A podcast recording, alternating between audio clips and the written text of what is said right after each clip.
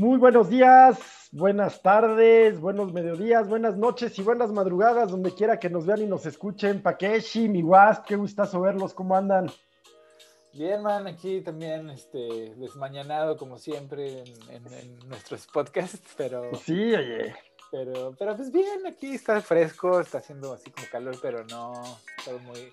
Y estoy muy contento porque me encontré un lugar que venden unas quesibirrias con consomé, así que neta parecen así frontera Nayarit con Jalisco, güey, neta, así. Fíjate, yo les voy a decir, aquí ya al aire, que la mejor birria que he probado, y he probado en los tres lugares, eh, Jalisco, Nayarit y...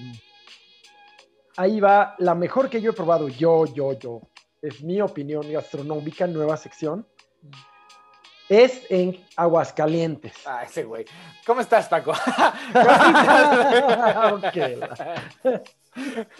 Muy bien, con, antojo de desayuno con este, con eso de las. Se antojó la quesibirria, así son una cosa buenísima. Es correcto, sí. Este, pues muy bien, una semana, eh, pues donde en tema de materia deportiva eh, pues por fin se estrenó en partido oficial el nuevo mexicano, ¿no? El nuevo delantero mexicano eh, nacido en Argentina, Rogelio Funes Mori, con, la selección mexicana, en un partido donde eh, fue contra Guatemala el partido, pero donde lo que más llamó la atención fue lo que pasó en las tribunas, ¿no? Con la historia de una pareja que vive allá en la ciudad de Dallas, ¿no? Que es la sede donde está jugando México en la Copa Oro eh, y pues que se ha vuelto tendencia y pues una temática interesante hablar. Por supuesto, ya eh, dentro de una semana vamos a estar hablando ya de, de, lo que fue la inauguración de los Juegos Olímpicos de Tokio, unos Juegos Olímpicos que lo decíamos la semana pasada, pues van a pasar a la historia por ser los Juegos sin público eh, por el tema de, la pandemia.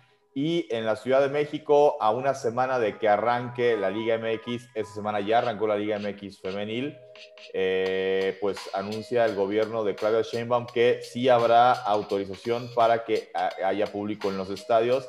Naturalmente, el público no podrá eh, todavía, vaya, copar los estadios, no será con un porcentaje limitado de, público, pero arranca con, con público en los estadios eh, el fútbol mexicano. Mm. Y las camas esas, ¿no? Que, estoy viendo, no sé si sea este, leyenda urbana, porque ya lo van, veo dos periódicos serios que, retoman la, nota de que las camas de cartón están hechas para que no tengan sexo. Pero la verdad a mí se me hace que no, ¿eh? O sea, como, como ¿por qué necesitaría una cama para tener sexo, para, para empezar? Número uno. Bueno, pero... Número dos, güey. Pues más bien creo que pues, están diseñadas, porque la, nota dice que, están diseñadas, para reciclarse, porque son de cartón, y, para, y para que no tengan sexo los atletas por el COVID.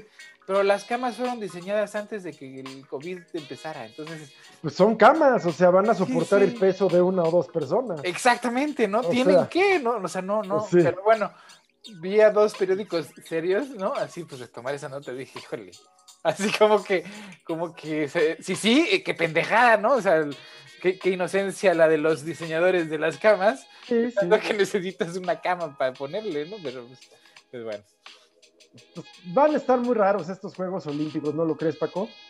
Sí, sin duda alguna, eh, pues, digo, diferentes. Eh, hay deportes, por ejemplo, digo, lo del fútbol, hemos platicado, ¿no? La complejidad, de, es una selección, una categoría que es sub-23 y este año se vuelve sub-24 porque respetaron los procesos de las selecciones del año anterior para que los futbolistas, digamos, de esta generación, pues no se perdieran el, el, sueño de estar en los Juegos Olímpicos porque China es que tenía 23 en 2020 y pues para, 2020, eh, para 2021 ya tenía 24 y pues ya no me tocó. Se respetó esa parte eh, la complejidad es que eh, para el tema de los tres refuerzos mayores, en este caso de 24 que cada selección puede llevar, eh, pues resulta que en el caso particular de, bueno, de México y de todas las selecciones del mundo, como no es fecha FIFA, los clubes extranjeros, extranjeros me refiero a un club que no pertenezca a la Federación eh, mexicana, francesa, digo, pensando en cómo se va a reforzar la selección de México, de Francia, de Japón, eh, Brasil, etcétera, no está obligado a prestar jugadores, ¿no? Entonces, eh, en el caso de, México, pues una vez más, como ha ocurrido generalmente siempre desde Atlanta 96, que es cuando se instala esta modalidad de poder llevar tres refuerzos mayores, los refuerzos eh, vienen de clubes del fútbol mexicano, ¿no? Incluso México, eh, bueno, ahí se vio bien el fútbol mexicano y más que el fútbol mexicano, el, equipo de Tigres, por ejemplo, Tigres, dos de los tres refuerzos mayores de 24 años de la selección de Francia, que es rival de la selección mexicana, son jugadores de Tigres, ¿no? El caso de André, Guiña, André Pierre Guignac y Florent Thauvin, que acaba de llegar como refuerzo al equipo de los Tigres. Eh, porque pues incluso en mismos equipos de la liga francesa, si hubiera habido alguna opción de, de, un jugador mayor de 23 años, pues hubieran dicho, no, ¿cómo crees? No es fecha FIFA, no estoy obligado.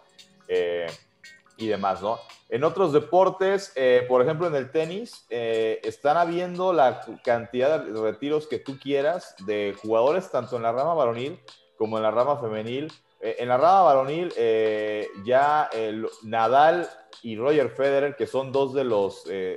cuando hablas de tenis varonil, hay tres tenistas que pues, son la elite todavía, que son... Eh, por supuesto Roger Federer, Rafael Nadal y el otro es Novak Djokovic. Eh, los primeros dos ya dijeron que no van a participar en Tokio. Y el tenista polémico, el que le podría poner como pimienta a, un torneo de tenis en Juegos Olímpicos, que es el australiano Nick Kyrgios, eh, pues él dijo que no va porque él juega para el público y como no va a haber público, pues no, no, no, o sea, la medalla le vale sombrilla. Él dice, yo juego para el público y si no hay público, pues no voy. Y en la rama femenil también varias tenistas. Eh, yo creo que tiene que ver con, eh, además, eh, los Juegos Olímpicos, em, que es un tema interesante, cada deporte tendrá su complejidad. En el caso específico del tenis, em, no te da puntos para el ranking de la ATP o de la WTA. Lo que te da, pues, es el decir, fui y gané una medalla olímpica, ¿no? Y muchos tenistas, la verdad es que el hecho de que no te da eh, puntos para mejorar tu ranking y el hecho de que tampoco te reparten el dinero que, o sea, en los torneos, eh, el abierto de Acapulco, el abierto de Wimbledon, lo que, o sea, hay premios según a la ronda a la que llegues, ¿no? Y aquí, salvo que la federación local, o no federación, sino el Comité Olímpico local, o la Federación del Deporte Local del país, eh, de un país en cuestión, diga, hombre, pues si llegas a tal estancia, pues te va un premio de tanto que seguramente no va a ser ni remotamente cercano a lo que te podrías ganar en un torneo de, de, ATP o de WTA. Pues es que también muchos tenistas de repente dicen, no, olímpicos no me interesa. Pues sí, pues así, pues la verdad es que mira, cada vez más eh, y gente cada vez más joven, los nacionalismos les, están interesando muy poco. Y entiendo por qué, la verdad, porque ofrecen muy poco.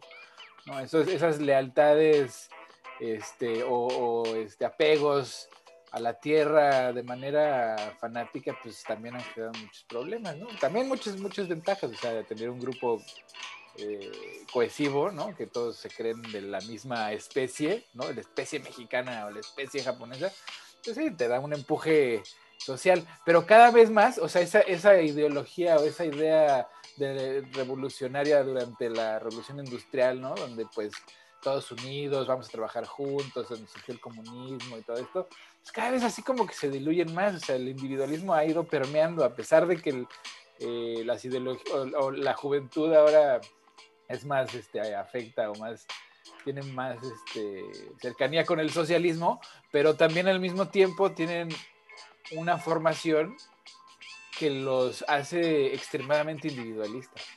Entonces ahí está la contradicción, ¿no? O sea, entiendo que pues él está o, o sea, tendría que estar representando a su país, a las circunstancias del contexto actual, pero pues hay gente que ya no se identifica, ¿no? Con una nacionalidad. Pues sí, sí, efectivamente. Efectivamente, yo creo que incluso en ese tema, que es mucho lo que hablamos aquí en Cafecito, pues quién sabe, no, no sé si los próximos Juegos Olímpicos, pero sí los siguientes, en ocho años, pues sí veremos atletas que eh, no, no creo que el Comité Olímpico pues suelte tan fácil, ¿no? Este tema de las representaciones nacionales y demás.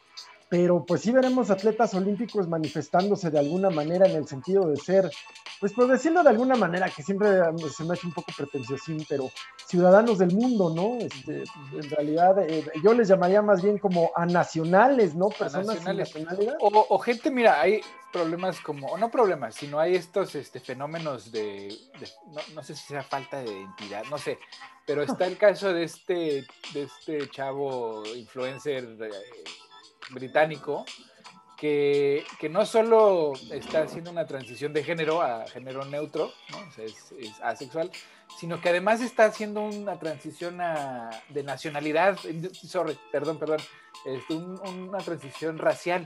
O sea, se está haciendo modificaciones este, estéticas, ¿no? Con cirugía plástica, porque su, es fan del K-pop. Entonces él quiere ser coreano y estrella del K-pop.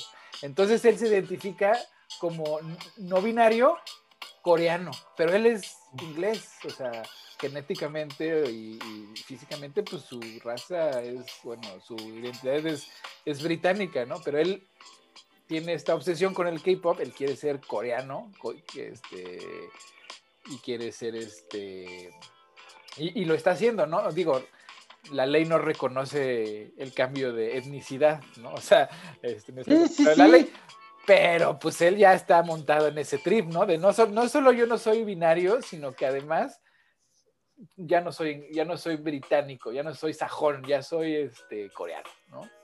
Sí. Entonces, pues estamos llegando a esos extremos. pues, pues no sé, eh, como que el mundo siempre se, mueve en dos fuerzas, ¿no? O, varias, pero en este caso hablo de dos. Por un lado, eh, pues esta, estas, ¿qué le llamamos? Interseccionalidades, ¿no? Esta cuestión de no, de no eh, caber en una clasificación, por, lo, por lo menos típica, ¿no? Y por otro lado, pues grupillos así, eh, ultranacionalistas, eh, empeñados, catalanes, húngaros en Estados Unidos, acá en México, eh, pues vemos esas fuerzas, ¿no? Que, que, tendencias más que fuerzas, tendencias que por un lado, pues esos que se empeñan en que acá, por supuesto, y era natural que ocurriera, pues ya hay un rechazo a los migrantes de, de Centroamérica, ¿no? Eh, años nos hemos quejado del trato que se les da a los mexicanos en la frontera norte, pero pues nos hemos quejado en redes y nos hemos quejado eh, en medios, en el cafecito no hacemos nada por esa gente. La, la mayor parte de la gente que está cruzando al otro lado de manera ilegal lo está haciendo bajo circunstancias de desesperación o mucha necesidad. Pues claro, el abandono, el abandono del Estado genera ese tipo de... en general es una sociedad que abandonó, que se ha abandonado a sí misma, ¿no? Tanto Estado como sociedad. Pero luego pues ocurre que, que los, los empiezan a pasar migrantes de, de Centroamérica, que obviamente van en busca de Estados Unidos, pero como se complica muchísimo, pues deciden quedarse, ya han llegado hasta el Bajío, en fin, y, las sociedades los rechazan, ¿no? Aquí en Ciudad de México, eh, ya no, pero llegaron a pasar por reforma, por insurgentes, por circuito interior, y, las expresiones de rechazo, de racismo, de xenofobia, hay unos, ya en Ciudad de México, pues cada vez ves más gente, gente, negra o mulata. Sí. Y, está bien, o sea, es que mira, eso, bueno, no, las expresiones de racismo y eso pues, está mal. No, eso no está bien. Digamos que siempre habrá unos pendejos, ¿no? Siempre. Sí. Pero la migración está bien, o sea, te hace más fuerte como sociedad porque no solamente trae gente que, requiere trabajo y que trae ganas de trabajar, ¿no? O sea, porque la verdad el migrante, ser migrante no es fácil, legal o ilegalmente, ser migrante es muy difícil, hay que adaptarse a una nueva realidad y hay que buscarse la vida en un lugar donde no conoce uno a nadie, ¿no? O sea, no es así como como, ay, vienen aquí a, aprovechar de nuestros beneficios. No, pues cuáles, güey, vienen igual así a jalarle a ver qué encuentran, ¿no? Y eso pues crea más competencia, trae otras ideas, otras habilidades, este, porque pues las, lo que, fíjate, lo que es este, la migración en Estados Unidos, ¿Sí? quién hace las casas? Los mexicanos, cabrón. Claro, claro, y muchos otros ¿Por qué hacen los mexicanos las casas? Porque saben construir, güey, neta, neta, güey. Porque en cualquier restaurante donde te metas hoy, es más, mi, mi, mi, chequeo de calidad de un restaurante es, me meto a la cocina, veo quién está en la cocina. De la comida que sea, ¿eh? Del tipo de comida que sea. Te metes a la cocina, si ves que está cocinando unos pinches mexas, está bueno. Sí, sí, sí, estoy seguro de eso, sí. Entonces, este, y, por, y, también es un, ¿y por qué? Porque los mexicanos y los latinos saben comer, güey, o sea, el que sabe comer bien, sabe cocinar bien. Y nos gusta comer bien. Y entonces, en, la cultura latinoamericana ha venido a traer a, Estados Unidos, pues no solo viviendas, sino sabor, cabrón. O sea, neta, la comida eh. gringa, güey, es de lo más pinche desabrida, o sea, la tradicional. Están chidas sus burgas, ¿no? O sea, las burgas están chidas. Y están buenas. Chicken nuggets, y pues sí, el barbecue. Pero le falta, no sé, jiribilla, güey. O sea, ¿no? O sea, cuando vas a una cena tradicional de Thanksgiving, una cena tradicional, tradicional, tradicional tejana, güey. Pues la verdad ha sido la cena más desabrida, que el pinche pavo más seco que me come en mi vida, los vegetales al vapor más desabridos que me come en mi vida. Creo que lo más chido era el pinche puré de papa, güey, eso porque le eché un chorro de gravy, porque tampoco sabía nada, ¿no? Y entonces es bien curioso ver a, digamos, a, las personas, los baby boomers que crecieron comiendo así, que les presentas un platillo así más complejo y no saben qué hacer, güey. O sea, la lengua se le, una de dos, o se les, se derriten de placer, si no mames, ¿cómo, ¿cómo puedo comer esto? O no saben cómo comérselo y, no se lo comen, ¿no? O sea, así les genera un shock de sabor. Decir, no, es que esto está muy spicy. No, pues ni chile tiene, cabrón. ¿no? O sea, este, entonces, pues, y, lo mismo eh, en México, ¿no? O sea, esa migración que pasa por o, llega a México, pues nos beneficiará a, a largo plazo. Yo, creo que. Ah, ya es irreversible. Perdón, Paco. Sí, no, digo, de ese tema de, la migración de Centroamérica hacia México, yo, creo que es verlo completamente como el. Digo, es. Eh, este, otra vez este doble discurso, ¿no? De, de, ciertos sectores o cierto sector de la población en, en México que cuando se trata del sensacionalismo de vamos a pegarle al gobierno gringo por cómo maltratan a mis paisanos, eh, paisanos que por cierto seguramente si alguna vez te los encontraste pidiéndote, no sé, limosna, trabajo, este, los desairaron, eh, pero te indigna, ¿no? El, trato al, al, mexicano allá. Y cuando ves a un, este, eh, hermano hondureño, salvadoreño, guatemalteco y demás, este, pues, no, no es la misma, este, no es la misma solidaridad, ¿no? O sea, básicamente tendría que ser al revés, tendría que ser, hombre, cuando ves a un indocumentado inmigrante de Centroamérica en México, este, pues, eh, pues digo, lo, repite mucho eh, en sus discursos cuando le preguntan sobre temas migratorios el presidente López Obrador y pues esa parte del discurso pues no deja de ser, o sea, vaya, vaya es muy real. Yo no creo eh, que alguien se vaya de su país, de sus costumbres, de su comida, de sus amigos, de sus hábitos, pues porque se le pegue su regalada gana. Se va porque pues la vida se pone canija y pues te tienes que ir a un lugar donde eh, haya más oportunidad de trabajo. Muchos se van por trabajo y también ya muchos, y eso pues eh, no sé si se pueda medir si se lo podríamos atribuir al calderonato, del calderonato para acá, este, o ya igual era una tendencia, mucha gente se va por el tema de la inseguridad, o sea, el tema de, es que si me quedo en mi lugar, en mi lugar de origen, eh, no sé, voy a buscar un lugar, Tamaulipas, ¿no? Que ahorita, pues como dirían en Colombia, está muy caliente el parche por allá, ¿no? Muchos se van porque su miedo es, un día mi hijo no va a regresar a la casa porque lo van a agarrar pues, uno de estos cárteles y lo, porque los Zetas así reclutan, o si es que todavía existen los Zetas como tal, así reclutan, ¿no? Los Zetas son de que de repente, ah, ve este chavo, no sé, puede tener como 16, 17 años, se ve alto, está, este, está fuerte, órale, jálatelo así y así lo reclutan. O sea, no les preguntan, lo reclutan y tú tienes que defender tu plaza. o las oportunidades ahí donde viven son esas. O el narco, o la pobreza, güey, ¿no? Entonces, pues la gente tiene, tiene que tener más opciones para, sobrevivir. No puede ser que, esas sean tus dos opciones. ¿Y, cuántas historias, digo, para, para, ver como si es comparable con lo que pasa en Centroamérica, cuántas historias no hemos escuchado de, testimonios, de noticieros, de los reporteros que están cubriendo esa fuente? Que muchos eh, de El Salvador, de Honduras, se vienen, o sea, quieren llegar a Estados Unidos y el paso, pues eh, obviamente es atravesar México, eh, porque pues les da miedo que la, los maras vayan a agarrar a sus hijos. Sí, claro, Y digo, también son usados, digo, todo ese discurso xenofóbico y, y, etcétera, en casi todos lados, es usado como moneda de cambio, ¿no? O sea, política. O sea, lo podemos ver ahorita con, por ejemplo, con Cuba por alguna razón ahorita hicieron, o sea, trataron de tirar al, gobierno cubano y no desde dentro, porque los la protesta desde dentro pues eran pues, unos miles. ¿no? Al día siguiente salieron los cubanos, este, los ciudadanos cubanos este, eh, apoyando la revolución por, ¿no? en las calles y era muy visible.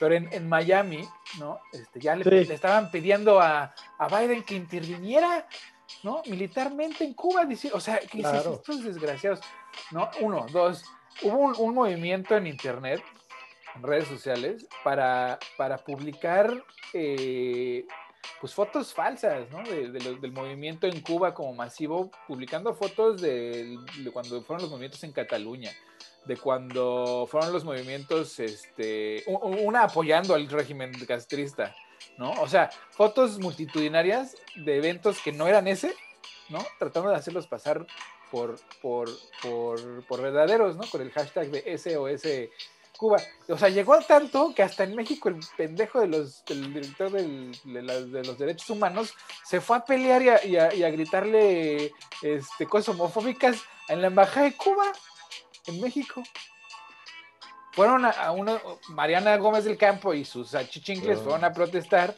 y entre esos estaba el, el, el mero, eh, de, de, los... René Bolio. ajá, René, ajá.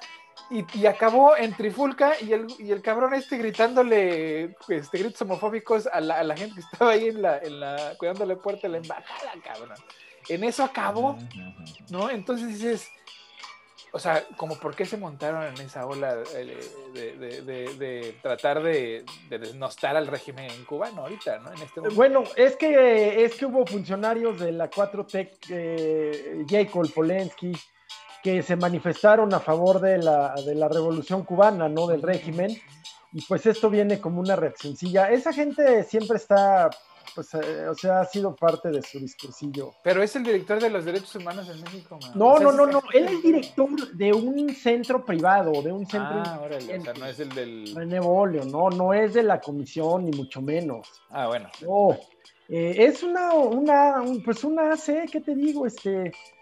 Eh, ya ha participado en un chorro de, de, de cosas así, en en agrupaciones, una que se llama Justicia Cuba, mm. este, eh, en fin, eh, y es, fíjate, es comentarista y editorialista de Radio Martí, por ejemplo, la emisora que, que, saca señal desde Miami, tratando de, llegar a Cuba. Y qué, curioso, ¿no? Que justo después de que la ONU eh, saca otra vez una esta, esta petición para determinar el bloqueo de Cuba, ¿no? Hace poquito después, pues alguien en el mundo, este, pues, seguramente en Estados Unidos, pues este, está intentando otra vez desestabilizar el régimen castrista. Y lo que digo yo es, ya, terminen ese bloqueo y a ver si sí es cierto. Esta, esta sí sería la prueba de que el socialismo fracasa, ¿no? O sea, si fracasa sin bloqueo, porque hasta ahorita la, la revolución cubana ha sido un éxito, ¿eh? Porque a pesar del bloqueo tan brutal, han logrado mantener eh, un Estado. Y no solo un Estado, sino un Estado en donde sí hay muchas carencias, eh, todas las carencias que quieras, excepto las más vitales, ¿no? Que es la comida, la educación y la salud. Y ahí es donde el contrapeso ves a todas las sociedades capitalistas, incluyendo la de Estados Unidos, que son esas tres que no que no te dan el Estado. No te da ni seguridad alimentaria, ni seguridad, ni educación. Sí, sí. ¿No? Entonces, ¿dónde está el, fracaso de la, de, la, revolución cubana? Yo no sé. En tener a todos empobrecidísimos. menos a la élite. Espera, espérate. ¿Quién los tiene empobrecidos? ¿El bloqueo? Pero ¿por qué el bloqueo? Yo creo que los, los es la, la, ineptitud del régimen. A, ver, ahí, eh, o sea, con el tema de Cuba, digo, hay muchos países donde se puede analizar positivas, negativas. Eh, digo, en el tema, por ejemplo, vuelvo a, ese doble discurso que de repente se maneja en ciertos sectores aquí en México, ¿no? Cuando fue la noticia que Cuba mandó doctores para ayudar a atender el tema del COVID, eh, seguramente la, gente como la propia Mariana Gómez del Campo, pues está echando espuma por la boca de cómo traen doctores cubanos a México, ¿no? Que le den trabajo y les mejoren las condiciones a los doctores de aquí. Y luego se arma el, borlote este en Cuba y, ay, no, hay que ayudar a Cuba, régimen dictatorial, etc. Por eso digo que el tema de repente ese doble discurso, hay, que tomar las cosas de quien viene dentro del asunto de México. En el tema, en el tema de Cuba, eh, eh, eh, está clarísimo que la revolución cubana pues tenía que ser, ¿no? Eh, eh, eh, está claro que pues Cuba estaba hundido bajo el yugo de los Estados Unidos y hoy por hoy Cuba sería, pues no sé si como una versión Las Vegas en el Caribe, si la revolución cubana nunca hubiera llegado a concretarse, ¿no? se hizo, se gestó todo bajo, bajo símbolos, bajo imágenes, ¿no? El tema de Fidel Castro, evidentemente a nivel local, el, tema del Che Guevara, ¿no? Que pues, fue un tema no nada más en Cuba, sino pues en América Latina, de este tema de, liberar pueblos del yugo del capitalismo y demás. Eh, la partida de Fidel claramente le ha ido quitando peso a la revolución cubana porque su propio hermano Raúl, pues no era Fidel, eh, Miguel Díaz Canel no es Fidel Castro. Eh, siempre vamos a aplaudir este, cuando si algún día vemos, volteamos a ver como anécdota a Cuba, ya a un Cuba diferente, cuando ya, digamos, podamos decir la revolución terminó, creo que siempre vamos a tener que reconocer cómo mantuvieron su nivel educativo y su nivel de salud eh, con todas las carencias que, que tienen. Alimenticio, ¿eh? Alimenticio, no hay ah. hambre en Cuba. No hay hambre. Eh, eh, aquí el tema, yo creo que, que con Cuba siempre será la, cuestión, pues sí, claramente, la, libertad de, expresión, la libertad de, de, comunicación, la libertad de que los cubanos puedan salir, pues no de balseros o no de que me voy a casar con una mexicana, mexicano, gringo, argentino, etc., para que me saquen de aquí. Pero mi punto es... Es un tema de que puedan salir libremente, ¿no? Claro, pero todas esas carencias son causadas por el socialismo o por las restricciones del, bloqueo económico que tienen. Pero el bloqueo es tanto como hacer descansar. que los dos. La ineptitud eh, en otro, o sea. No, no, no, espérate, man. Pero si no tienes recursos para desarrollar una sociedad, ¿cómo? O sea, no, no sé si has visto, pues en Cuba todavía usan los carros de los 60. Pues ¿Por qué? Porque, porque no, tienen, no tienen cómo importar carros, porque están bloqueados, ¿no? Entonces, no puedes decir, bueno, es que en Cuba no se ha desarrollado la industria automotriz, pues porque no existe una, no hay manera de, desarrollar una industria automotriz. No, o los edificios están súper derruidos, o sea, la verdad, pues les falta una manita de gato. Pero pues si no hay ni pintura, cabrón, o sea, no hay cómo traer pintura porque hay un bloqueo económico que, que los Estados Unidos unilateralmente han impuesto, nada más porque están muy enojados. O sea, Fíjate que es berrinche de los gringos, porque Puerto Rico, ¿no? Es, que no es un protectorado, es una colonia, ¿no? Hawái no es un estado, es una colonia. Y a, Cuba le está. Pero Hawái sí es estado, ¿no? Pues, o sea, legalmente, pero es una colonia, güey. O sea, a Hawái llegaron un montón de gringos este, protestantes a adueñarse de todo. Y un, día, y un día le dijeron a la reina: Pues tú qué crees que mi reina ya no eres reina, aquí los reyes somos nosotros y ahora somos gringos. Y en Cuba estaba pasando exactamente lo mismo. Batista había vendido el 70% de la tierra trabajable a, empresarios y industriales eh, eh, americanos. El 70%, güey. La mafia gringa manejaba todos los casinos cubanos, todos, ¿no? O sea, el nivel de vida del cubano, pues no existía el nivel de vida. la expectativa de crecimiento del, ciudadano cubano era cero, güey. La revolución tenía que pasar, como dice Paco, tenía que pasar porque pues, no había de otra. Ahora, el berrinche de los gringos viene cuando pues, se dan cuenta que esa colonia que estaba a punto de caer, a punto de caer en sus manos, pues se les peló a la verga. Castro no era comunista, güey. Castro pues, estudió en Estados Unidos, se acercó a Estados Unidos y Estados Unidos le dijo, no, te vas a la verga porque Cuba es mía. Dijo, ah, pues si tú me vas a mandar a la chingada, pues yo me voy con tu enemigo mortal. Y ahí empieza la revolución socialista de Cuba. ¿Entiendes? Así, así es. El caso también es que, pues, Cuba ah, se ha escudado en ese bloqueo para, para no desarrollarse. Para, es decir, tú dices, ¿cómo se van a desarrollar con un bloqueo? pues ese bloqueo durante muchos años pues lo compensó la Unión Soviética. Y, Cuba le iba más o menos bien. O sea, cuando la Unión Soviética les compraba y les vendía, pues tenían pues, los productos. Claro. Y bueno, eh, Cuba anuncia en su página del Ministerio de Relaciones Exteriores que tiene relaciones con más de 133 países, diplomáticas y comerciales. O sea, toda la culpa es del bloqueo.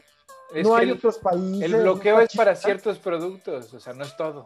Y además, pues estás, o sea, imagínate que llegan los barcos de China y un buen porcentaje de esos barcos o los mandan, o sea, los llegan los, los destructores gringos y los dicen a la verga, o hasta los embargan y se llevan los productos. O sea, es peligroso tener relaciones con Cuba, pues puedes perder dinero. O sea, no es así como que sean unas relaciones libres y que sean de... O sea, tienen que pasar por abajo del lado de los productos. Es como decir que Palestina no está bloqueado, que Palestina no se desarrolla. Es muy, es bien diferente, es bien diferente el tema. Sí, Palestina, es la guerra es este, activa, en Cuba... Palestina ni siquiera es un estado que pueda defenderse en la ONU o que tenga por ejemplo, con por ejemplo. países. Sí, Cuba está en mucho mejor posición.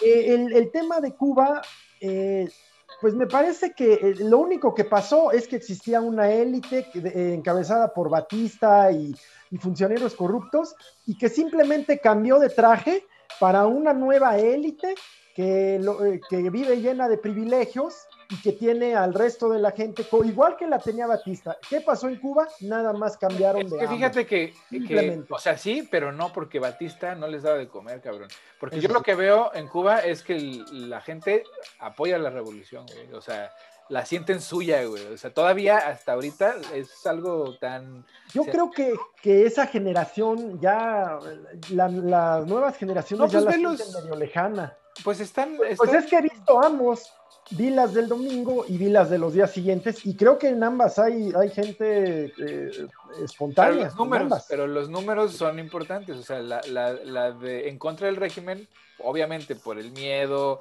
y por la, la, falta de información o lo que quieras.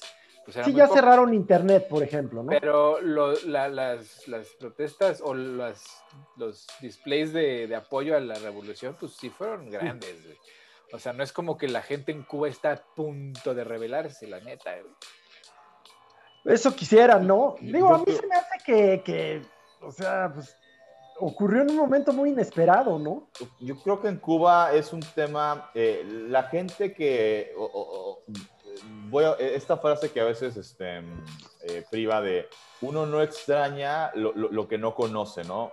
Yo creo que en Cuba mucha de la gente que está en Cuba y está feliz es porque eh, no sabe eh, o no tiene acceso a otro tipo de eh, modernidades, digo, tanto en el punto de vista tecnológico, cuestión de derechos, libertad de expresión, otras opciones de partido político, porque en Cuba, pues sí, Miguel Díaz Canel es, em, o sea, es el presidente pero Raúl Castro sigue siendo creo que el secretario general del Partido Comunista, que además es el único partido que existe en Cuba. Eh, vaya, así como de repente yo soy el primer o de los, o de los principales este, promotores de que tipo en México, eh, hay un exceso de partidos políticos y yo por eso cuando hacen coaliciones y decido que voy a votar por el candidato de que, que, está abanderando una coalición, yo decido nada más votar por el partido político eh, del cual es militante, porque pues los otros, o sea, es como, pues, no estás haciendo, o sea, nada más te, te estás subiendo la foto, pero no estás,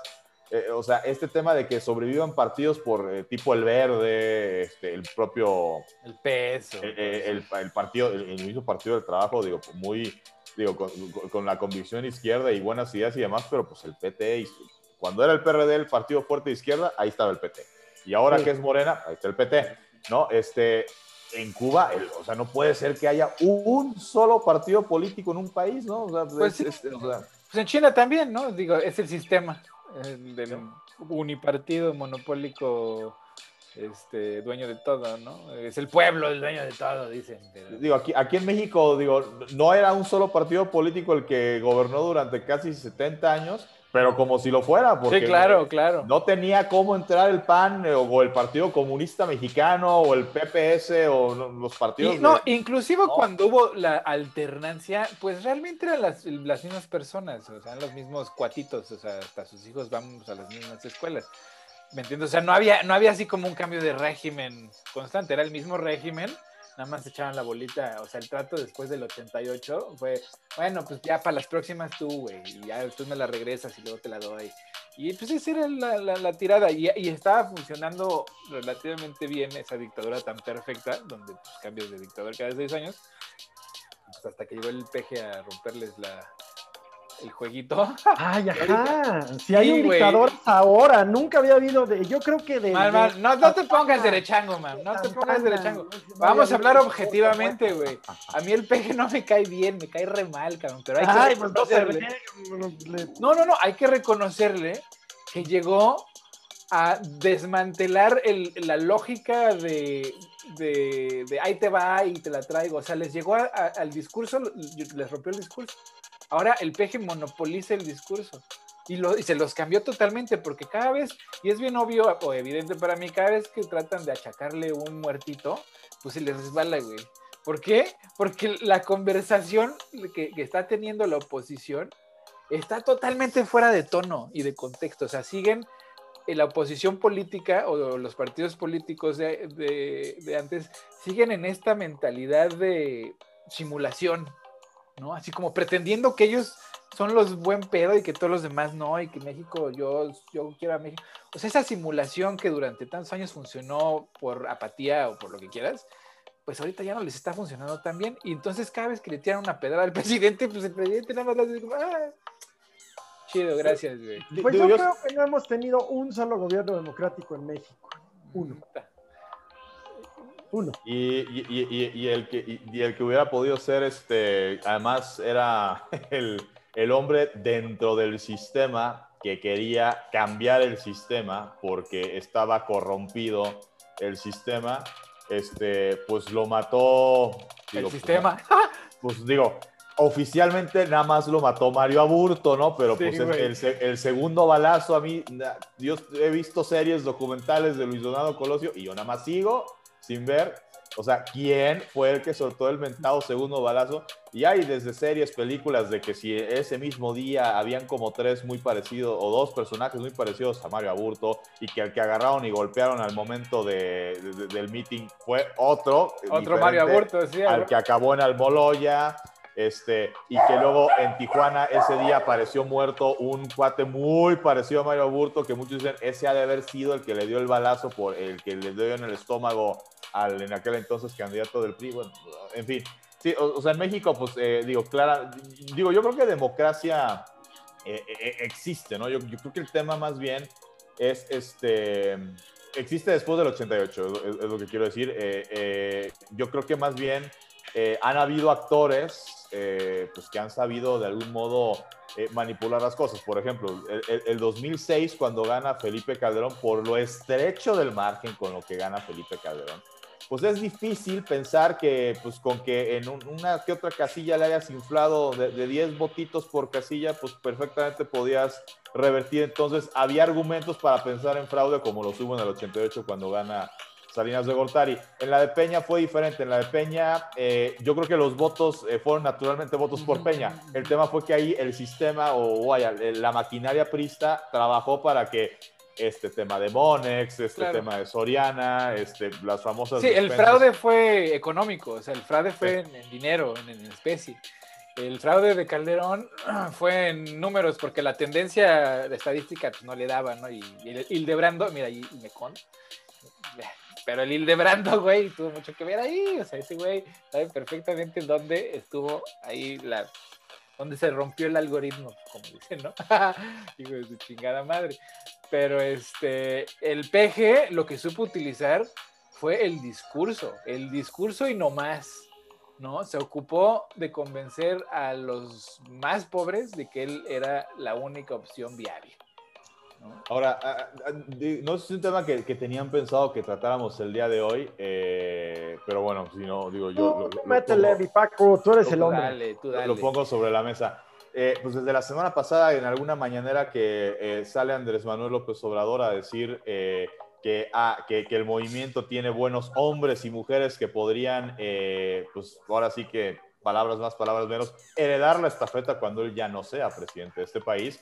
Y ventila nombres de Marcelo Ebrard, Claudia Sheinbaum, por ahí creo que también el nombre de Esteban Moctezuma, no sé si, si llegó también a mencionar a Tatiana Cloutier, pero bueno, mencionó nombres de, personajes que podrían pues entrarle al quite de la sucesión presidencial. Eh, ya Marcelo Ebrard esta semana eh, le preguntaron sobre el tema y dijo que él está enfocado. Digo, lo que tendrías que decir, ¿no? Estoy enfocado en la Secretaría de Relaciones Exteriores, trabajando en eso, y pues cuando sean, eh, faltan tres años, cuando estemos cercanos a, pues tomaremos decisiones, ¿no? aquí, platicando con, con, mi papá, por ejemplo, que mi papá muchos años fue trabajó para el gobierno en épocas de, del prismo, naturalmente. Eh, este tema del famoso dedazo eh, y la frase del destapado, ¿no? Que de una práctica, pues evidentemente, pues monopólica, antidemocrática, eh, pues básicamente dependías de una sola persona. Era una época en la que el presidente del PRI, pues era un mero objeto decorativo Creo que el primero que intenta hacer algo distinto fue Luis Donaldo Colosio cuando fue presidente del PRI, que Luis Donaldo Colosio fue el primer presidente del PRI que acepta eh, que en Baja California las tendencias no le favorecían, no echó a trabajar la maquinaria y pues por primera vez hubo una alternancia en cuanto al tema de gobernaturas, ¿no? Eh, me, decía que parte de, digamos, de, del por qué el destapado era tú tenías, seguramente el presidente de la República, quien fuera, tenía en su cabeza, puede ser este, o puede ser este, o puede, lo, sabías claramente, ¿no? O porque a lo mejor ellos mismos le decían, yo quisiera ser presidente, o porque tú decías, hombre, este, según los criterios del presidente en turno, este tiene la visión, este tiene lo que se necesita para perpetuar esta dictadura perfecta, ¿no? Como comentaba Héctor, ¿no? Eh, aquí el tema es, como lo destapabas ya cuando iban a empezar los famosos trancazos, ¿no? La campaña, eh, pues de algún modo lo tenías protegido casi todo el sexenio y lo soltabas un año, meses antes de, las elecciones, ¿no? Antes las campañas eran como un año. Eh, aquí el tema que, que, que, muchos advierten que pudiera ser un riesgo de haber soltado los nombres de parte del presidente es que pues va a haber incluso hasta fuego amigo que de algún modo ya lo ha habido, ¿no? Con el tema del metro hay quien dice que cuando sale lo del, eh, cuando salió este del peritaje de los daños estructurales, pues uno dice, ok, ¿quién era el responsable cuando esos, esa estructura de proyectos se presentó? Pues el jefe de gobierno era Marcelo Ebrard, ¿no? Eh, y porque a quién le pasó lo de que se cayó el metro ahorita, pues a Claudia Sheinbaum, ¿no? Entonces, es, y acuérdate que a Sheinbaum también se le, le, achacaron lo de la escuela esta, la del Repsamen. El Repsamen. Era, jefa delegacional. Que, digo, la obra, pues ese sí se hizo yo creo que años antes, ¿no? Este, eh, antes de que Claudia Sheinbaum fuera... fue bajo su... Que se dio la... que se autorizó el piso adicional que causó el colapso. Sí, sí, sí. por eso se lo achacan a ella. Digo que ya, ya metieron al bote al... Al DRO. Al, director responsable de Del, ajá, exactamente, ¿no? Ya, ya le echaron al muerto. Pero pues, pero pues en el discurso pues es muy fácil, ¿no? O sea, mi, o, sea, mi punto es que tanto le puede beneficiar o más bien hacer daño a, a Morena, a este grupo de izquierda, ¿no? Porque pues, seguramente serán Morena PT, creo que el verde está más que claro que para las próximas elecciones a presidente va a jugar del lado de, de Morena, yo creo, a, menos que vea inminente una derrota. Eh, ¿Qué tanto le beneficia o le afecta el que se haya ventilado con años de anticipación, que haya salido de la boquita del presidente? Pues yo creo que Fulano, Sutano, Mengana, Perengana pueden ser buenos. Pues, este, ¿Tú cómo ves, man? ¿Quién, quién? Pues, ¿mandé? ¿Cuál es el, daño ahí? Pues sí, según yo sí es desventaja, ¿no? No sé. Pues, eh, mira, el tema es que el, puro ejercicio de gobierno, o sea, el solo hecho de ser, de ser jefe de gobierno, pues, te desgasta, te desgasta. Tienes la culpa de todo, ¿no? Lo bueno difícilmente se verá. Por ejemplo, yo en la, en la doctora Sheinbaum reconocería el tema de la seguridad. O sea, sí se están metiendo los cárteles a, a la Cuauhtémoc, a Tepito, pero sí creo que los están conteniendo. O sea, que bajó, como, bajó como 40% el índice delictivo, ¿no? El tema de seguridad, sí. A mí me parece que el tema de vacunación aquí en Ciudad de México ha sido una maravilla, la verdad. Eh, el tema del transporte, pues es una cosa inacabable, ¿no? Este, sí, no, no se puede. En fin, eh, yo creo que ella pagó un costo aquí en Ciudad de México que no le correspondía a ella, ¿no? Que, fue más un voto de castigo quizás al gobierno federal, no sé, al presidente, y, la cargó ella. Lamentablemente, pues ocurrió lo del metro, que sí, que como el voto es tan emocional, tan inmediato, yo creo que gente que sí tenía pensado votar por Morena después de lo del metro y que se tiene que ir en los autobuses de RTP en vez del metro, y sí, la campaña mediática de, crítica, pues sí le, sí le pegaron, luego trataron de rebotarle a, Ebrard, que sí le rebotó, y, luego ahora eh, Ebrard se destapa el domingo pasado, literalmente utilizando estos términos que nos decía Paco, se destapa, ¿no? Es decir, se abre para, eh, abre su intención de ser el candidato y el presidente lo respalda, ¿no? Es claro que el presidente va a apuntalar a Ebrard y a, y a la doctora Sheinbaum, pues mira, yo espero que sea Sheinbaum, la neta, porque mira, Brad es muy, muy hábil, es muy hábil. Es un buen político, Pero es mañoso, o sea, es mañoso, como, como los de siempre. O sea, la neta, ese güey sí es de los de siempre. Es buen político, es este, fue buen jefe de gobierno, me parece. O sea, no, no creo que haya hecho un trabajo excepcional, pero fue bueno en su trabajo. Pero a final de cuentas, pues sí le juega mucho a ese, a ese juego. Sí, es más establishment. Sí, es mucho más. Es, es, un Joe Biden. O sea, es el güey que viene a cambiar nada, güey, ¿no? Pero, pero que te hace pensar que sí. Sí, sí. Entonces, pues por ese lado, pues estabilidad está chido, pero a mí se me hace que la... Yo creo, yo pienso que como se están siguiendo las reglas del PRI de los setentas, pues yo creo que si por el presidente fuera en su afecto, en su intención, sería Sheinbaum, sin duda. Pero por más que este presidente concentre poder y por más que sea quien es, invariablemente en su decisión de sucesión tiene que escuchar eh, actores, tiene que escuchar, y quién sabe ahí, incluso al extranjero, ¿no? Incluso a, su amiga Kamala, este, que, le recomendó no sé qué hacer con el, con el avión, ¿no? Eh, incluso todo eso tendrá que escucharlo y más allá de lo que él quiera, lo más que podrá hacer será cerrar, será cerrar su juego a dos o tres cartas, ¿no? Sí. Los dos ya mencionados y un tercero. ¿Por qué él abre un abanico el lunes pasado? ¿No habla del doctor de la Fuente? Mm. Pues claro, ese, yo creo que dos tercios de México votamos por él este, a ciegas, ¿no? Del partido que sea, el doctor de la Fuente, pero es inviable. Todos sabemos que es nada más un buscapiés, ¿no? Y, luego sigue dejando fuera a Monreal. Entonces Monreal acostumbrado a la negociación dura, o sea, a ponerse fuerte, se empieza a acercar con el PT y con el verde, ¿no? Mm. Diciendo que él estará en la boleta del 2024, sea como sea. El caso es que el poder en donde se ejerza, sea el partido que sea, el Partido Comunista Chino, el Partido Socialdemócrata Alemán, el Partido Conservador Británico, el partido que sea, las luchas por el poder interno, sobre todo cuando estás en el poder, son descarnadas. O sea, vale todo. Olvídate, mi Paco, del, este, del valetudo. Oye, pero a ver, este, ya se nos pasó otra vez el medio tiempo bien cabrón. Oh.